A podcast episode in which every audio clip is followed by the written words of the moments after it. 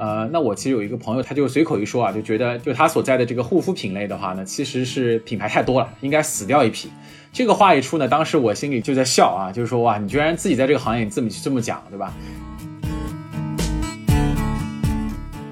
还有很多品牌，因为卷的太厉害，会形成一种东西，它会加一些，好像那叫象征性甜，就是它其实加的很少，但是它会去跟你宣扬说我们有一些独特的配方，使用一些独特的成分，就很多事情会变偏掉。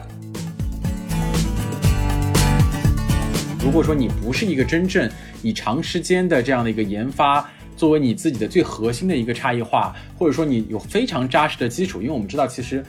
那些大型的外资品牌往往都是有可能五十年、上百甚至上百年的这样的一个研发基础的，所以在这个层面，它有更多的这个话语权。那本土品牌在这个层面，可能真的就面临着被这个外资品牌或者说国货的大厂的一个降维打击。护肤品它是一个介于刚需和非刚需之间的产品，它的主要的作用是兜售精神属性，是给你唤起一种。对于美的想象，呃，所以我的个人的观点是觉得呢，一定是非常需要一些情感和心理诉求上的一些沟通的。但是它是不是要达到那么强烈的、强大的这种，呃，涉及到一定要每个品牌都要去为女性发声？我自己觉得这个不一定是很有必要的一件事情。嗨，大家好，欢迎来到系统理性。这个播客的主题是尽可能系统且理性的探讨商业和品牌话题，分享我们工作中的一些实践感悟和品牌洞见，偶尔也会有些小吐槽。我是怡叔，为品牌提供策略咨询服务。我的播客搭档是 CK 老师，是我非常尊敬的独立商业咨询师。Hello，大家好。呃，欢迎大家来到我和 CK 老师录制的这个系统理性的第七期啊！一转眼第七期了。今天呢，我邀请到 CK 老师和我一起聊一下护肤品牌、护肤品类这个大的话题。呃，然后我们先跟大家打个招呼吧。Hello，CK 老师。哎，Hello，Hello，Hello，我是 CK。然后今天呢，为什么嗯想跟 CK 老师讨论一下这个护肤品牌呢？呃，其实是这样的一个原因，我估计我回头也会。跟大家分享一下我们这个呃这个这个契机啊，就是因为我们其实呃我我个人呢其实也很早接触护肤品类和护肤品牌，这几年呢其实也有去服务一些品牌，包括跟 CK 老师合作一些，对吧？然后那个而 CK 老师呢其实本身呢也一直在这个护肤品类里面关注的非常深非常久，那么包括从你一八年开始去解密 HAP 的那个内容爆火以后，再到你后面去。跟这些头部的护肤品牌，包括 VC，包括 F A 七过去做探讨，所以这个过程其实我们呃都有关注这个品类，而且我尤其觉得 C K 老师在这块的这个深刻理解是非常值得我去学习的，所以呢今天就特别想要去聊这个话题。那么前一段时间呢，其实我们呃讨论了包括新锐的这个品牌的这个问题嘛，然后其实也陆陆续续在跟很多找过来的朋友聊。我们就聊到，就是那个新锐的这一波里面，其实有不少，对吧？大家会关注的就是个护品类啊、护肤品类。那么其中，我就跟一个朋友就讨论到，说这个，哎，那你看现在这个这么多这个大品牌好像让位了，给多很多新的国货品牌崛起了，呃，但是又感觉现在大家又进到一个瓶颈期，是不是说这些品牌未来其实没有办法成长成像外资那样的一个庞然的一个庞然大物的一个集团呢？呃，那我其实有一个朋友，他就他就随口一说啊，就觉得这个其实啊，你看，就他所在的这个护肤品类的话呢，其实是品牌太多了，应该死掉一批。这个话一出呢，当时我心里就在就在笑啊，就是说哇，你居然自己在这个行业你这么这么讲，对吧？然后呢，但是这个事情同时也很警醒，因为我觉得他们自己在这个行业呢，其实看得也很清楚。而我们自己服务一些护肤品牌的时候呢，也能发现，包括你做竞品分析的时候，也能看见有些品牌活得很好，有些品牌看起来好像没有那么好。那么这个过程，其实我们就会想要探讨一下，那整个这个护肤品牌，包括这几年的国货的规律，包括其实一直在那里呃非常强盛的，依然保持在头部领先地位，甚至垄断地位的这些外资品牌，他们的一些这个成长经历和他们所在的这个行业的规律是怎么样的？所以呢，今天我们就从这个话题切入的。呃，首先呢，就跟 C K 老师想要去探讨，因为我们其实团队呢。呃，小朋友呢给了一些很多问题啊，我们大概选了可能六七个、七八个这样的问题，对，然后这个问题呢就由我来代为的去呃分享一下，然后那个一个一个去分享。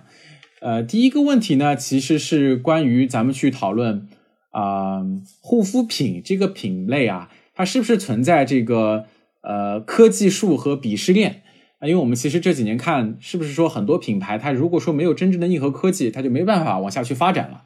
那么，那国货品牌我们可以看见，它其实自己并没有说有这么强大的这个研发实力。当然，我们是说绝大多数品牌哈，那他们未来怎么办，对吧？我觉得这个问题其实呃看起来挺大的，我不知道 C K 老师你怎么看？嗯，这个问题其实不太好回答啊。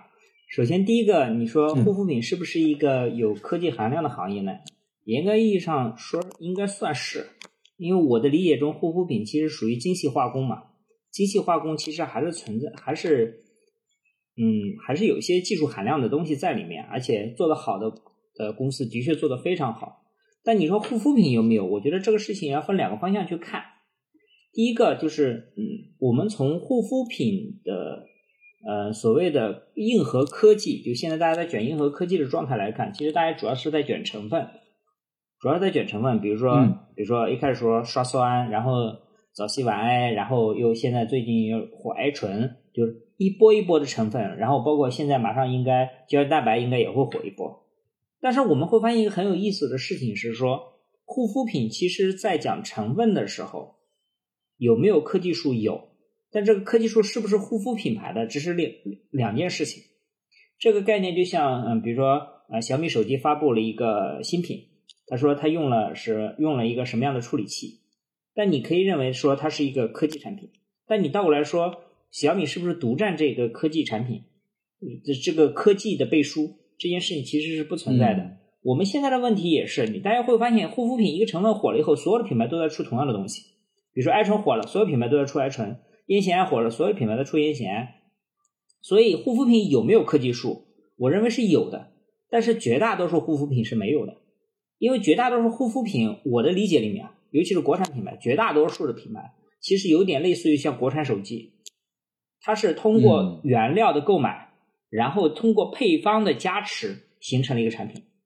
那这个有点像什么呢？有点像国产手机里面，它购买了各种元器件，最终在安卓系统上进行了优化，让你的使用感变好。那你说它有没有绝对的核心技术含量呢？我们的我们不能说它没有，但是它的技术含量显然没有苹果那种有独立产权的高。这个其实是护肤品现在国产品牌的一个很大的 bug。当然，有些品牌做得很好，比如说像。啊，像以本草在做红景天的成分，包括像呃薇诺娜在做青丝果这些成分，他们都在做自己独立的这种成分的研发，这个其实反而是在抢占科技树树的状态。但是另外一个角度来讲，这个其实我们是从成分的角度来讲啊，我们认为就是我个人的观点是，护肤品其实严格意义上来讲，尤其是国产护肤品牌，暂时你很难看到所谓的科技树，更多的是模仿和跟风。当一个成分出来之后，然后大家一窝蜂的上，然后你会发现整个产品的同质化非常严重，所以最终形成的结果是，大家并不是在卷成分、卷科技，而是在卷配方和卷浓度。最后会跟你说，哎，你放百分之五的烟酰胺，那我比你还高，对吧？你放什么百分之零点几的艾醇，那我的浓度比你还高。最后你会发现，大家变成了一个绝对数字的比较。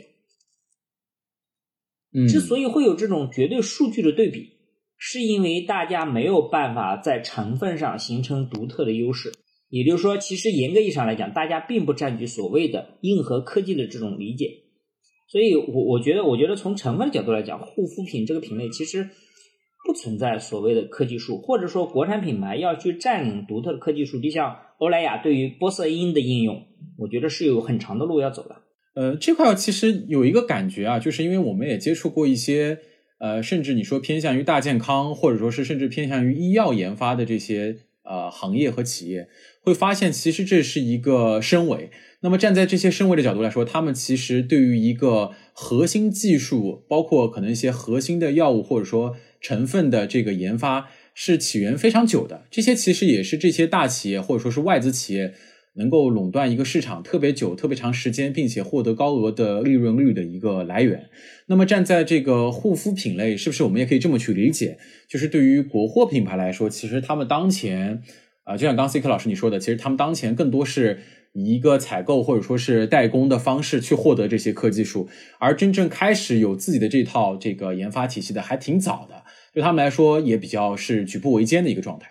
因为这里面存在两个问题啊。第一个问题就是一个独有的成分的研发是需要一点点运气和需要很长时，有可能是要需要很长时间的投入的。这个已经不是钱的问题，还有时间的问题。所以大部分护肤品牌，你像很多都是最近一两年崛起的，它根本没有这种积累，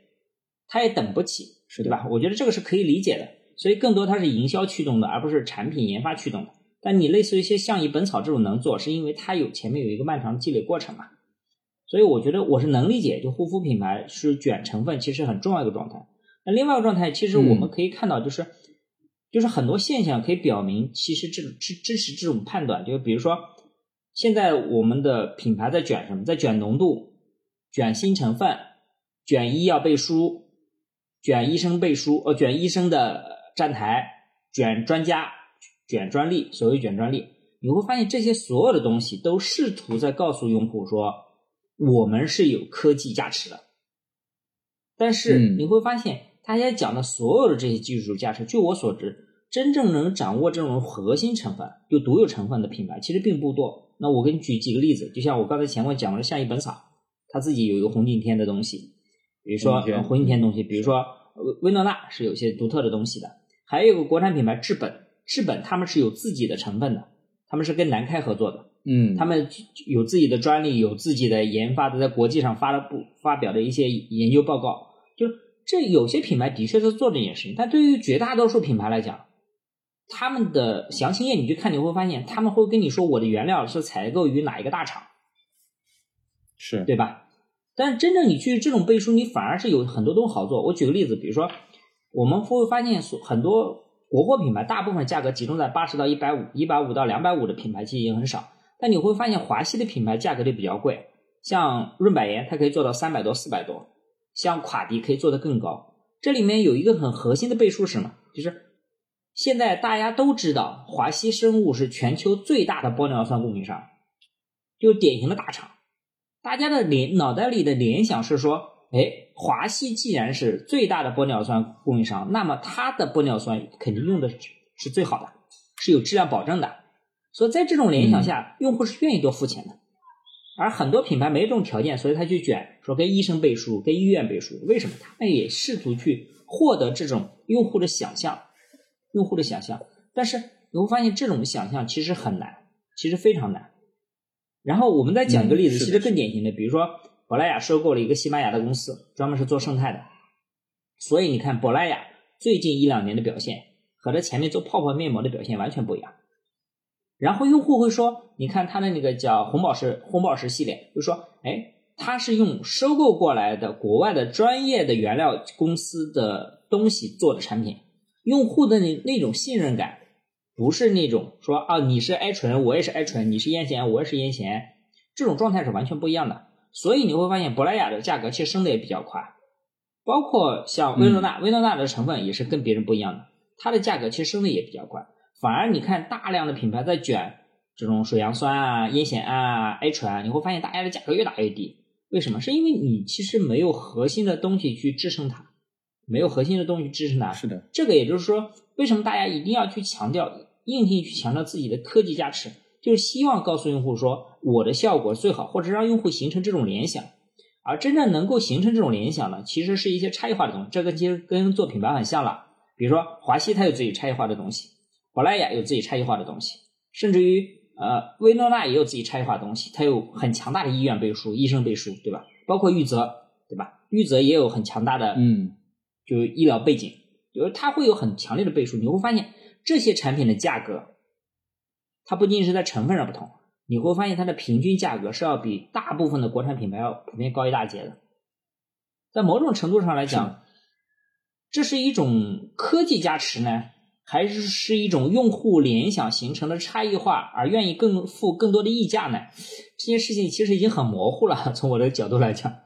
嗯，有因果的关系，对吧？因为其实你也得有这样的一些真实的呃差异化存在，对，才能有这些联想。否则的话，用户也可以去很简单的验证，或者说在当前的一个呃一个互联网的一个信息搜取条件下，其实这是很好去验证的。对，其实我们反向举一个例子就可以知道，比如说现在有一个新新国货品牌。其实 OEM 代工的，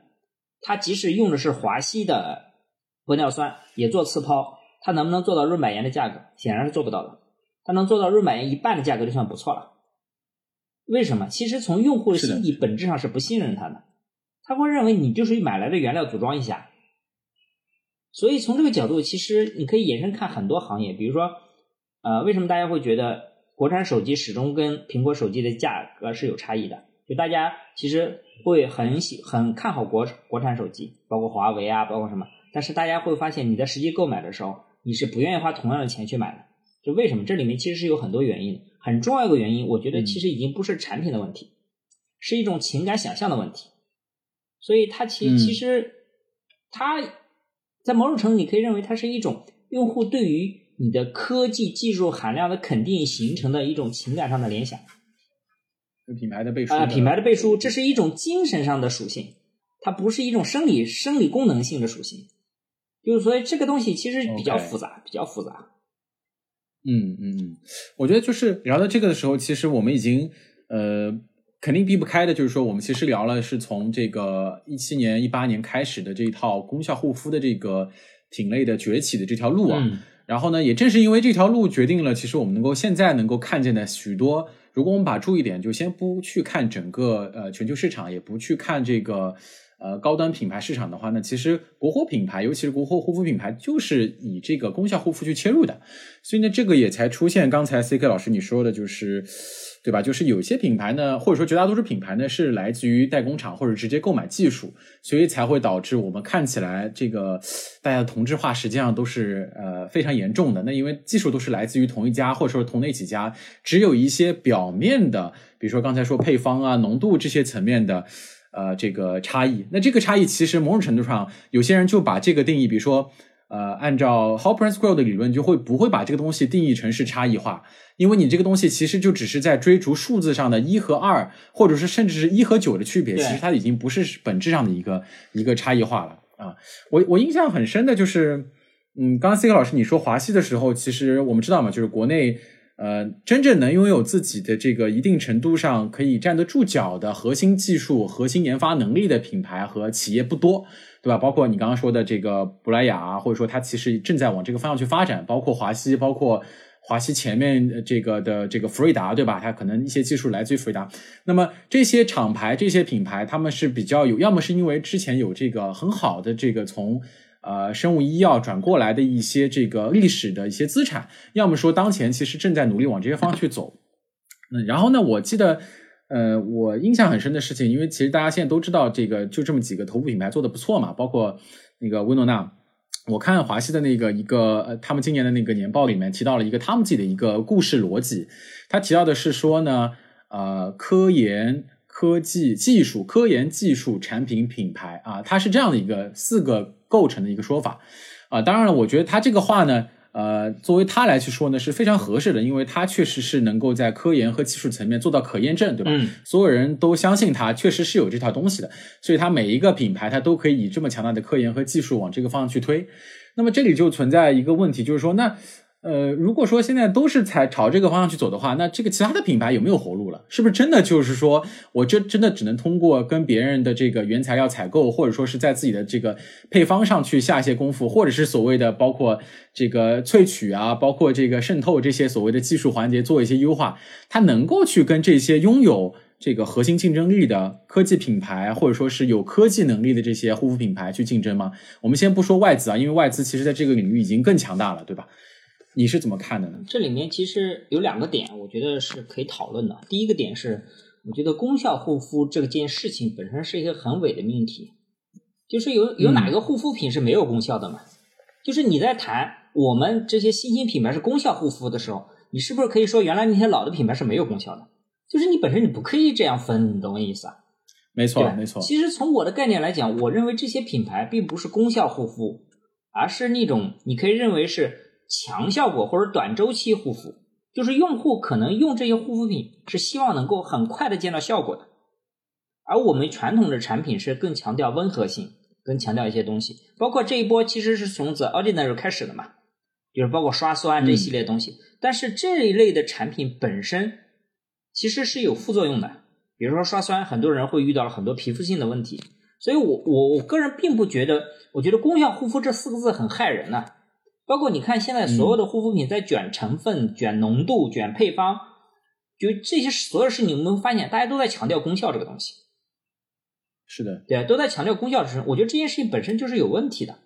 本身就有问题的，就是就是所有人都在都在试图告诉用户说，你用我的产品马上会立竿见影，他就建立了一个很高的用户预期，但实际上的效果这个是有问题的。还有一个问题就是，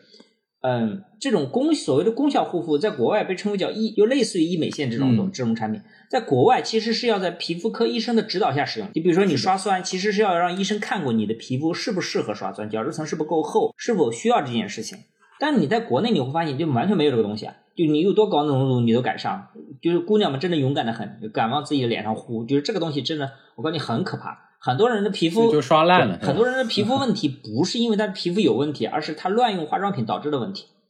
就这件事情很可怕，你知道吧？这件事很可怕。另外一件事情就是。你就看品牌的角度来讲，就品牌为了卷这件事情也很也很夸张，比如说卷成分，就是比如说品牌抢占成分对不对？我不能说不对，这的确是个窗口期。比如说同样是爱醇，别人还没开始做，你开始做了，然后爱醇这股风刮起来，你可能先跑一步，对吧？但是我们倒过来讲这件事情的时候，你可能领跑的时候，但是随着别人随很快跟上来的时候，你的优势在哪里？这件事会有问题。还有很多品牌，因为卷的太厉害，会形成一种东西，它会加一些象征性添加，我们叫行业里叫象征性添加，就是它其实加的很少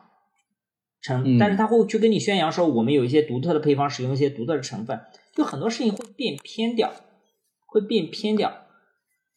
但是你看福瑞达，实际上是打概念，对对吧？实际上是打概念，对，实际上是又回到原来打概念这种状态。但是你去看。看这些大厂做的东西，我们称国货的大厂，他们背后有原料有什么东西？你会发现，它很多东西其实做的还是相对扎实。我其实反而比较担心的这种 OEM 厂，包括前段时间有个品牌爆出来，我们不说哪个品牌啊，就是它号称有多多少研发多少研发，实际真正爆出来，它其实就是工厂的原配方，他拿了稍微改一改，或者跟工厂稍微改了改，然后就到品牌去投放，然后找了几个大的头部呃直播，然后每每天都在疯狂的买，就是你会发现这种事情特别多。特别多，那你看，就是它的科技壁垒，就是换句话说，我们是不是说要那么执着的去看科技壁垒这件事情？我觉得，我觉得本身是有问题的。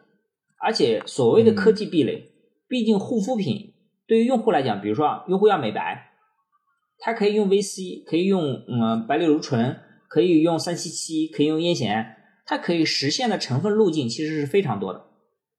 所以你其实你即便是占据了一个东西，比如说像波色因，你即便占据了波色因，比如欧莱雅现在独独家拥有波色因的使用权，那你会发现同样的效果，其实别的成分也可以做到。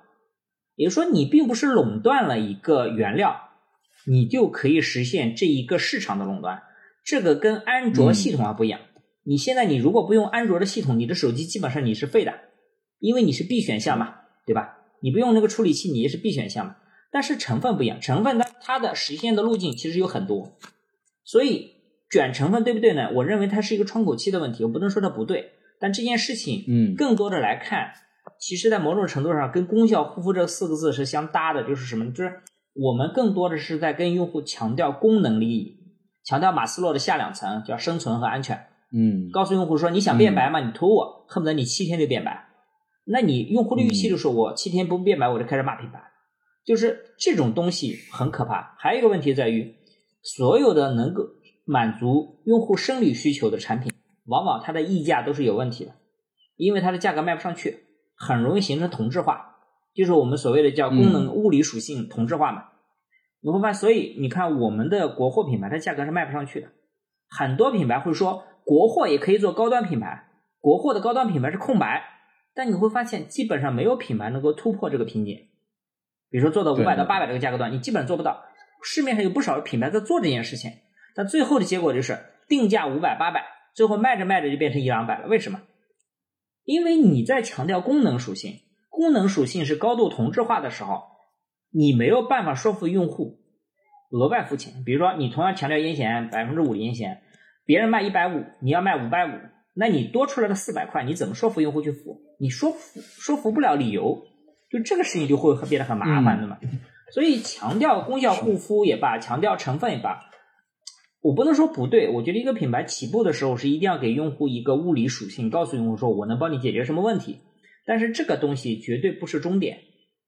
绝对不是终点，是对吧？要不然你就走纯纯的科技路线，比如研发独独有的成分去做一些突破性的事情，我觉得这个也很硬核，的确很硬核。所以我很佩服那些做独立研发的品牌。但另外一个程度就是，我觉得我们的品牌也要去关注，除了你告诉用户几天变白、几天抗皱之外，你也要需要给用户更多的情感上的抚慰。就是这个其实是消费中不可分割的部分。用户总是希望能够在物理属性得到满足的基础上，能够情感上也得到满足。我觉得这个其实是嗯外资品牌跟国产品牌一个很大的差别，很大的差别。我们的品牌好像不太擅长这个东西，我不知道呃，李毅老师你怎么看这件事情？嗯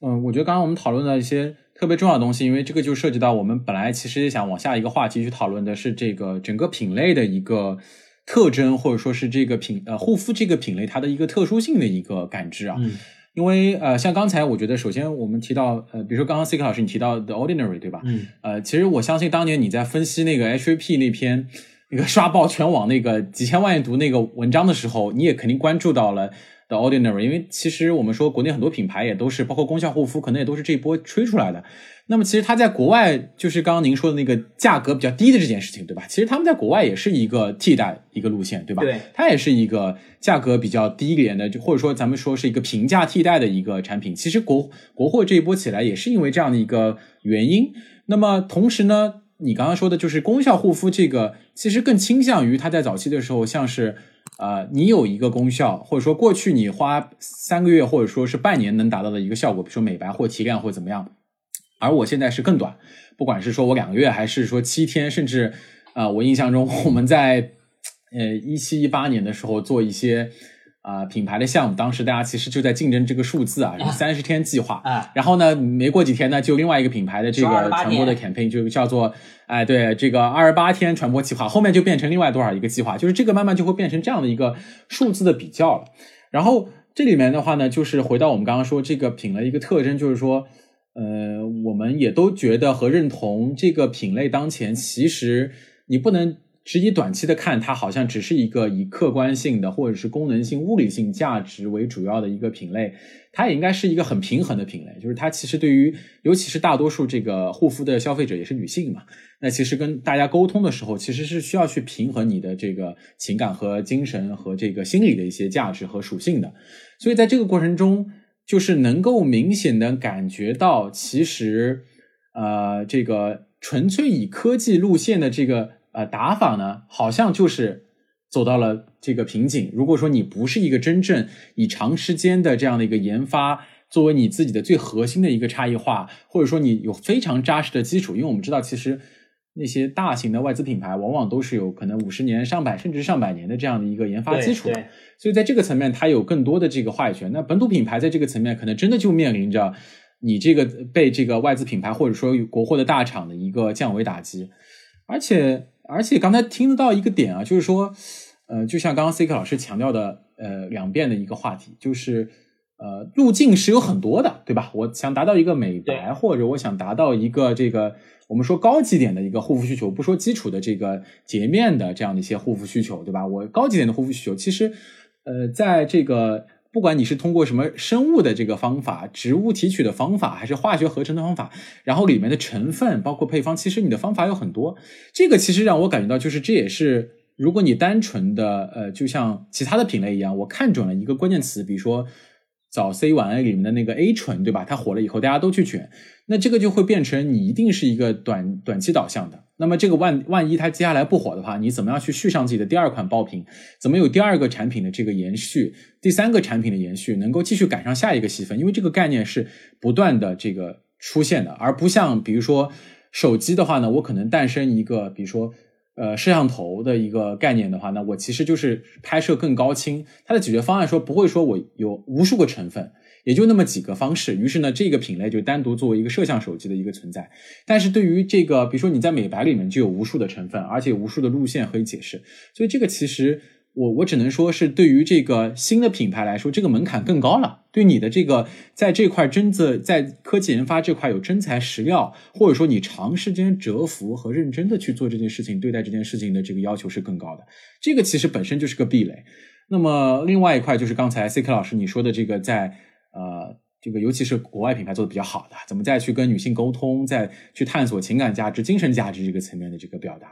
那这里其实呃，我觉得也有趣啊，就是说那国货品牌也有一些嘛，对吧？比如说我们说有些品牌它可能一上来就带有一个自己的理念。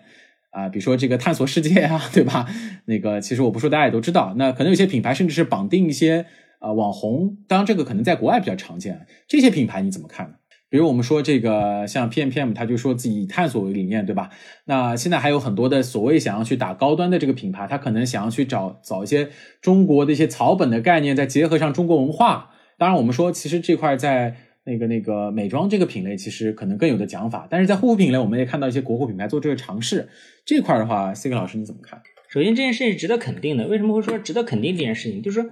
就是我们的品牌啊，其实缺少这方面的探索。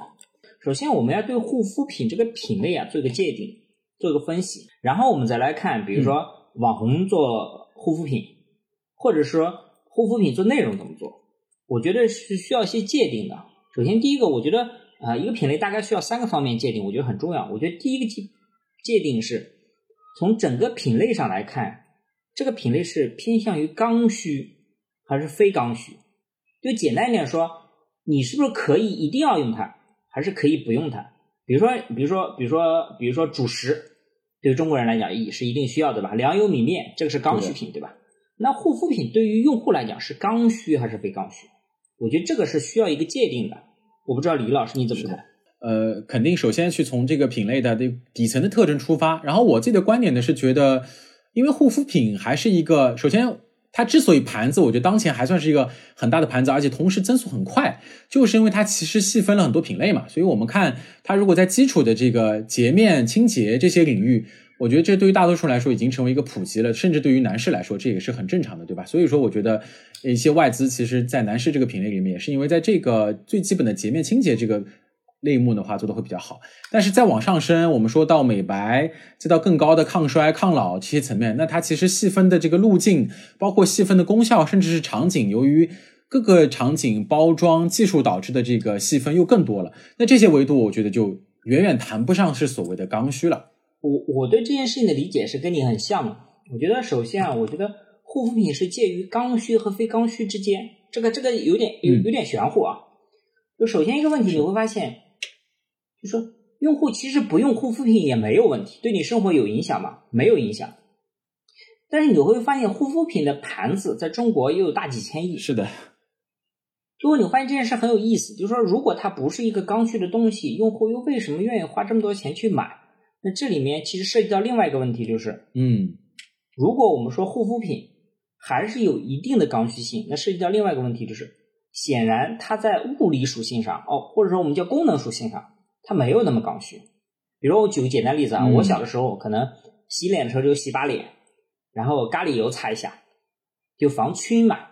其他也没有什么需求，说什么美白抗皱啊，什么东西？我觉得我们上一代人完完全没这种概念，甚至于到我们这代人，很多男生都没这概念。所以我一直觉得男生男士护肤是一个比较伪的概念，就是因为太难错了。对，就是他他没这种需求，觉得男生就是洁面洗完了以后用个霜涂一下就好了，因为他完全没这种概念。所以你会发现，这里面其实延伸出另外一个界定，就是我们判断它是刚需还是非刚需，我觉得是需要从用户对于。护肤品的需求是来自于功能属性还是精神属性？那如果说我们判定它是刚需，那应该是它是以功能属性为主，加上不同程度的精神属性。比如说有人吃五常大米，这就已经涉及到精神属性了，对吧？吃泰国香米，有人吃普通的梗米，哎，这个就是一个功能属性。但是护肤品你看比较典型，我们只要谈到护肤，有一支洁面，有一个面霜，基本就可以解决问题了，对吧？对吧？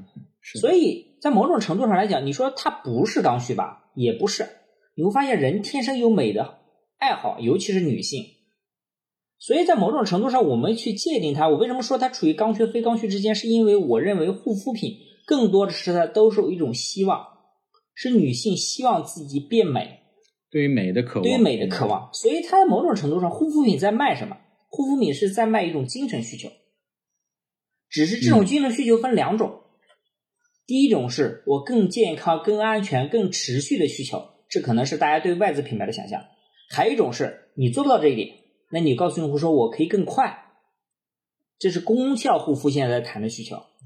更快起效。对，但这两点你会发现，真正它最后落不到功能需求上，你会发现护肤品它没有办法让你更快。你说让你什么七天白一个度，你说这个东西你也不敢用，对吧？就是其实，在某种程度上来讲，护肤品我们会说，从需求角度来讲，不能说它不是刚需，它的刚需的存在比例更多是来源于精神诉求。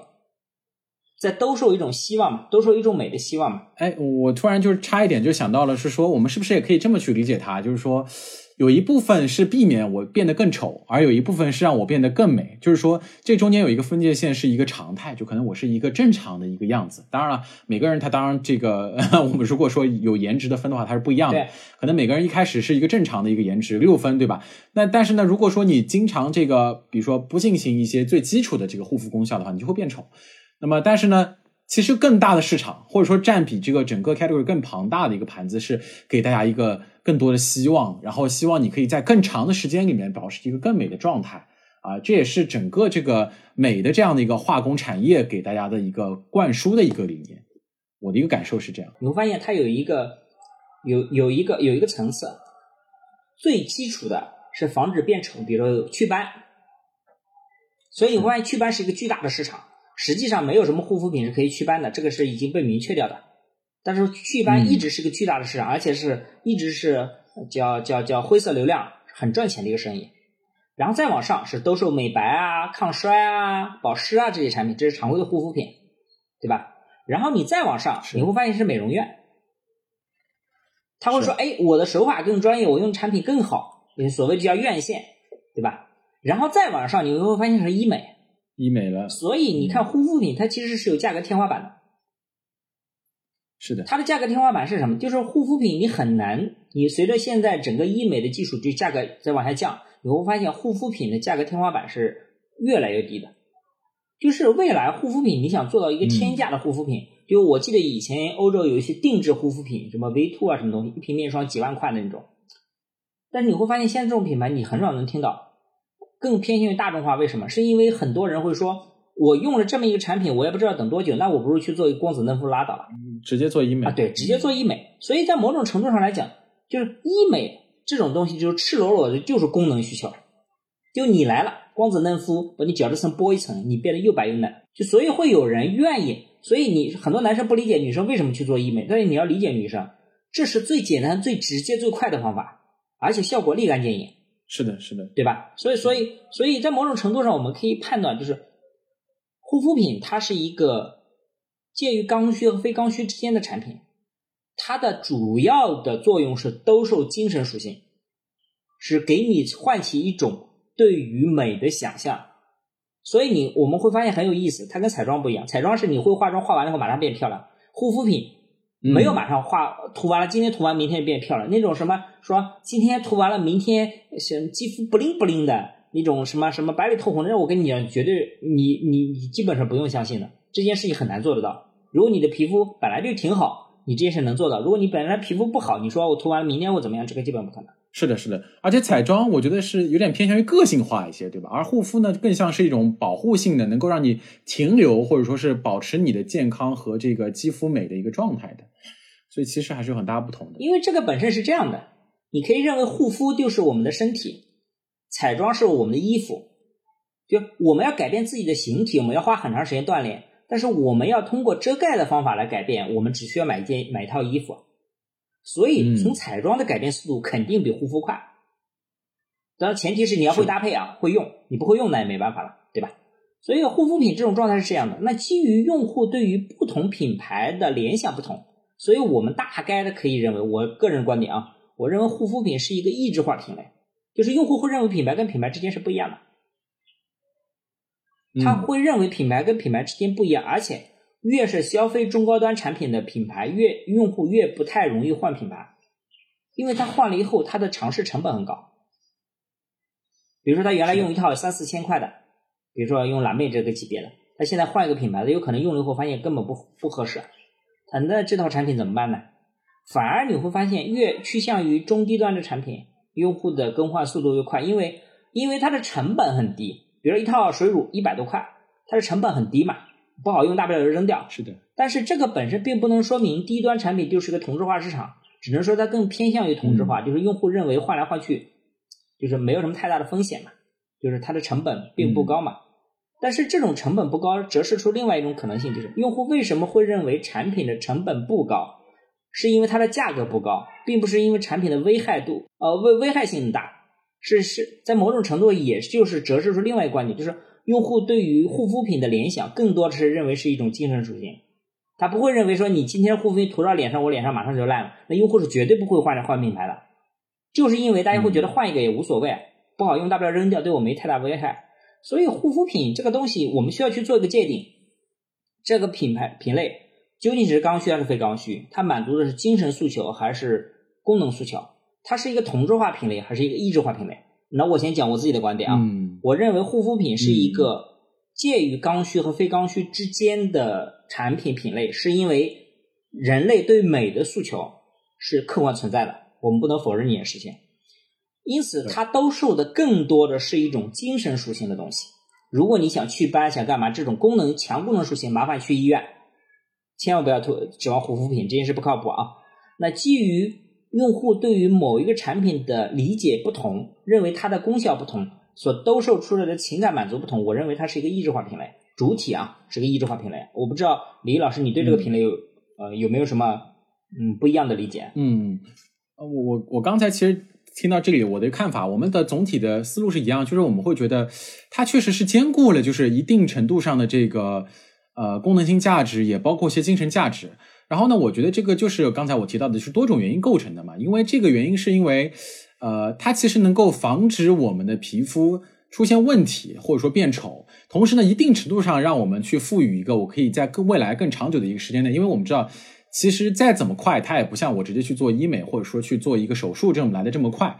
它是一个每天都要去使用、不停的使用、重复的使用，然后拍在脸上，期待它做出改变的这样的一个过程。所以我觉得用户呢，对他来说也会知道有一定的这样的一个耐心，而不觉得它是药，对吧？这个肯定是跟药还是有本质的区别的。但同时呢，因为整个的这个用户构成以女性为主，以一个终极的一个目标，就是呃，我在精神上，包括受到了这个呃社会议题。一些这个大的这个传统的文化的一些要求和象征，我有一个积极向上、变好看的，甚至呃所谓的社会认为的一种对美的标准的一些设定的要求，我去符合那个要求，而造成的对这个品类的消费，所以我觉得它又一定程度上是存在很多跟女性的情感上、心理上的沟通的。对对。那么，所以在这个里面，我觉得它确实是一个所有品牌都一定要去注意如何在一个功能性和情感属性表达上一个小心的。平衡的一个过程，这里面我个人是觉得，就是它是不是要用到一个概念叫做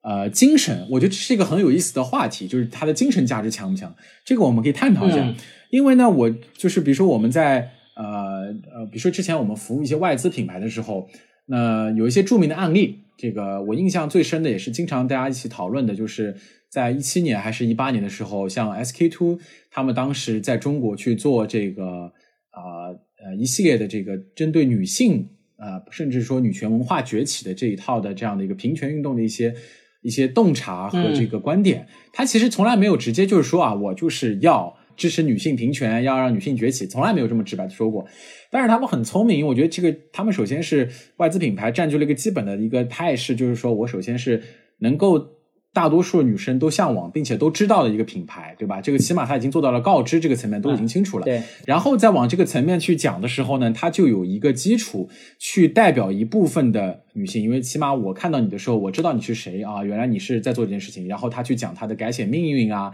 他去做之前的那个所谓爆红的那个相亲角的那些视频啊，对对对，那个时候我们会觉得，哎哎，他那个不是一个精神价值嘛，对吧？对他不就是在讲这个很纯粹的一个。女性崛起的一个精神价值嘛，但我后来发现呢，其实这个精神价值呢，也是呃品牌大多数都希望去做，但是实际上呢，能够呃真正把它做出来的，并且能够占据消费者一定视野的，其实呃它的在消费者总体的一个注意里面占据是小的，并没有说能够占据那么大。我更愿意把它当做是一个，就是用一个女性化的呃包括情感化的方式，能够去跟女性沟通的一种。一个一个一个策略。这个其实是所有的护肤品牌都要去注意的，就是我不能只是纯粹的去硬核的讲我像我在讲手机的功能，比较我的像素，比较我的芯片，比较我的分数一样去讲一个护肤品牌，我也要有我自己的一个情感概念，它影响的。呃，我觉得不仅仅只是说我提出一个呃，我们之前说的一些文化，或者说是一些文化层面的主张，而是说是我去打动用户的时候，我去跟他诉说那个美应该是什么的时候的一些呃情感化的沟通方式。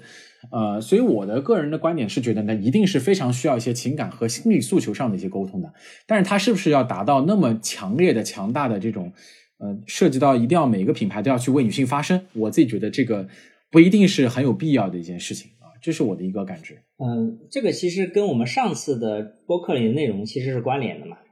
对吧？就是我们沿这个思路往下说，其实就变很有意思。比如说我们刚才说到 PMPM 这种品牌，也在一开始就在阐述品牌的理念嘛。那哎，对对对，就首先我们要肯定啊，就是品 PMPM 这批品牌应该是尝试阐述品牌的精神理念，这是一件好事情。就是我们的品牌已经从单纯的从成分的角度。就是卷成分、卷物理属性的角度开始探索精神属性的角度，我觉得这是一件好事情。就是我们从马斯洛的底两层的竞争开始，逐渐往上三层开始转变了，往上走了。我们首先要肯定一件事情，但是这件事情做的并不漂亮的原因在于什么地方？就是，就是我们讲品牌的精神属性，其实大致分三种，大致分三种。第一种就是品牌自己说自己的，其实用户根本不关注。嗯，这个其实在过去特别明显，就是。我们很多品牌很喜欢，在过去的很多老品牌很喜欢喊喊口号，喊到最后喊了几十年，用户也不知道它，对吧？这个特别的明显。第二种就是，你讲的理念我收到了，但是我没有什么反应，是对吧？就是我我比较直白的说，P M P M 就属于这种，就是你要讲旅游、讲风景什么的，哦，我收到了，我觉得也好，但是我没有什么太大的共鸣。是。第三种呢，其实就属于 S K two 这种，包括玉兰油。宝类，你会发现宝洁特别擅长这种事，他每次做的内容是能够激发起你强烈的情绪共鸣的，就是与你有关。是的，你会发现这个品牌特别懂你，这种懂是跟你有关系，是能够激发你的情绪的。哎，这个性质就完全不一样，这是不同层次的东西。就是我们不是否认 P M P M 他们的尝试，只是觉得他们的尝试其实需要更进一步。比如说，我给你举个例子，比如 P M P M 现在它完全可以做个节目，当然现在疫情不太允许啊。做一个节目，比如说他们出了很多很多的嗯产品，讲了很多很多的这种成分的故事。那他们现在讲这种故事，用户完全没有感觉。那他们是否可以做一件事情？比如说，他们可以定期从他们的用户里面抽取一些人，赞助他们，带上摄像机，他们的用户亲自去探索那种什么马达加斯加的面包树是什么样子，就是那种。把跟用户原来无关的事情变成跟用户有关的，用户能够身临其境的感受到的那种状态表现出来。嗯，哎，这个用户可能就会有强烈的感受，对吧？可能有强烈的感受。是，就这个东西其实是一些手法上的问题，但是我比较好的是他们已经在做这件事情，所以我们原则上是非常鼓励品牌去做一些精神属性的东西，因为如果我们的判断是大家认可的，是说。其实护肤品更多是在兜售精神属性。那我们其实一个品牌是需要去做精神属性的，因为不做精神属性，你会发现一个问题，就是我们的品牌价格做不上去，这个做不上去，对啊，这是另外话题。那我们再讲，刚才你提到另外问题，关于网红做品牌这件事情，你会发现网红做品牌是很容易产生精神属性的。是对吧？比如说，比如说，比如自带一个偶像人设哈。比如说，比如说，呃，基础研究也做了，他们品牌叫食盐，对吧？比如说，延安堂也做了，比如国内，比如说张大奕也做了，比如说俊平大魔王也做了，对吧？但是这种它的好处是，它跟之间的粉丝有强烈的情感的连接，所以它的粉丝很容易答应，所以它的产品不便宜，用户也买单。你像食盐，他们的价格不便宜啊。当然，产品是挺好的，我们不能说人家产品烂也不便宜，就是产品真都不错。这些这些博主做出来的，这些这些 KOL 做出来的产品真都不错，但是他们东西真的不便宜，就是但是他们的粉丝是很白银的，是很买单很买单的。但能打开这个市场吗？但是你会发现一个问题，就是这些品牌往往规模做不大，有一个很重要的原因是什么？是当他出了他的品粉丝圈，用户是没有情感共鸣，你会发现这个问题吗？比如说，SK two 在做的时候，它其实是针对了一个无差别的人群，女性人群。它是通过它强大的媒体能力和那种表现能力去感染所有人。但是你会发现，网红做的品牌，它的好处是它起步很容易，它很容易说服它的粉丝购买。但是出了粉丝圈，他会发现这件事巨难无比，是因为外面的人根本不认他，不认他。但是你看国外的，比如说做一些彩妆品牌，你包包括卡戴珊、包括蕾哈娜他们做，你会发现有一点好事，你会发现这些人是大众偶像，他不是一个圈层的 KOL，他是个大众偶像。所以我以前一直说，我说中国的明星做美妆品牌，我。最看好的是范冰冰，但是可惜了，因为你会发现 她的确是一个大众明星，就是所有人都知道，所有人对她的的概念就是哦，她是一个特别有 feel 的女明星，对吧？就是，所以他有尝试，但是可惜了，可惜了，这个这个话就不能往下说了，对吧？所以你会发现，就是你你从精神，你从他的这种这种品类的属性去分析，你会发现，就是。很合适的，就是网红为什么做品牌，大部分做了一定程度做不开，对吧？为什么明星反而容易去做一些事情？就是他会有很多的品类的基础在里面，会有品品类的很多的基础理念性的东西在里面。所以我是这么理解这件事情，我就觉得，嗯，它其实是由品类的属性决定的。所以为什么有些可以做，有些不可以做？嗯嗯，网红跟明星。对，我觉得 C K 老师说的特别对，就是网红跟明星还是很本质上不一样的。而且刚才你提到的这些国内的这个护肤网红，说不定我们的很多播客听众啊，就哪怕你也是。这个年轻的女性，对吧？可能你也不一定听说过其中的部分，因为那个他们往往都是以专业的，甚至有些就是过去可能就是配方师或皮肤学医生，对吧？或者是皮肤学的这个相关人士转过来的，那他们是非常专业的，对啊。然后也是依依依那个依赖着这个从一六年一七年开始的这一波功效护肤啊，或者说咱们说科学理性护肤的这个热潮起来的。当然，对，所以说呢，他们其实他们的受众呢，往往就是说是第一批。这个这个这个啊，相信自己的人，其实我自己之前我我皮肤，我在我刚大学毕业的时候非常不好，我在知乎上就认识过一个这个这个前辈啊，他之前也是在一个大厂去做这个护肤研发的，然后后来呢出去自己做呢，开了一个 QQ 群，就拉了大家一起进去，所以我记得那个时候呢，其实就跑出来了很多像他这样的，只不过有的就是跑的稍微大一点，对吧？成为了一个大的博主，嗯，对，那有些。这个博主呢，可能就只是随便做一做，然后也做不起来。但总体来说，没有谁对对能够真把这个市场打开的，因为他其实还是在一个在这个圈，我除了粉丝基数小，这个圈层，对，而且还是在这个圈层，而且还是在于，就是刚刚 C K 老师你说的，对吧？我这个纯粹是为了解决问题来的。那解决问题这件事情就好了，问题这么多。我解决的路路线又这么多，那那个大家相信的人是完全不一样的。这个市场这么大的瓜分，竞争的这么厉害，所以呢，其实大家相信不同的科技路线被不同的媒体所触达，那么自然其实最终还是被更大的具有大众媒体投放权力的，当然也有这个魄力和投资胆识的这样的一些大众品牌去收购了。所以说，其实小众品牌在这个层面还是挺难去做的。我我我再举个例子，这个确实。我再举个例子，你像国内，比如说我给你举个例子，比如说毛戈平老师。哎，毛戈平老师他慢慢就能破圈，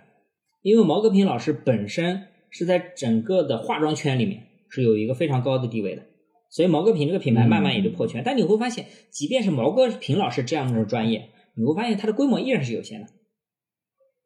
是，就是就是我们现在的这种碎片化媒体带来的一个问题，就是会让更多的普通人。展示自己的不一样，建立自己的圈层，就像就像我那个写的公众号也有一万多粉丝呢，对吧？是，就是就是这样写写的，就是。但是你会发现，你出了这个圈子，你什么都不是，就是你完全不具备明星这种能够打穿所有的社会阶层、社会圈层的能力。所以延伸出来讲，你像很多品牌请请明星代言，都会喜喜欢物美价廉，找一些便宜的，其实不对。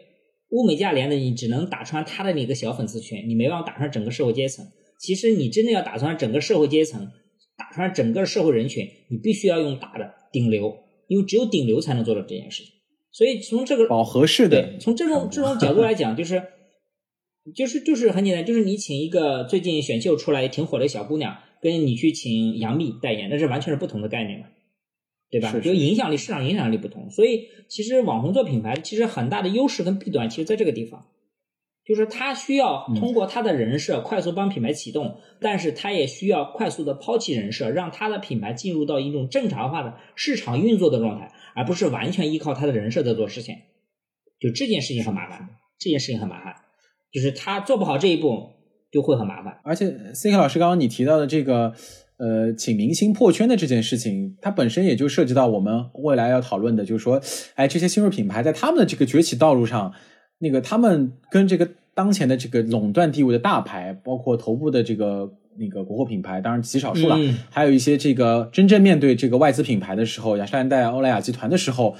他们去存在一个话语权抢占，甚至是说你有钱，你可能都抢不到这样的一个明星，因为你从一个中低端价格往上走的时候，你没办法说能够获得像杨幂这样的顶流明星的这样的一个青睐，因为跟他的这个品牌的一个声誉和品牌的一个等级形象是不符的嘛。你看杨幂代言的那些其他的服饰品牌、顶级的奢侈品品牌是什么，对吧？所以他才能够去跟。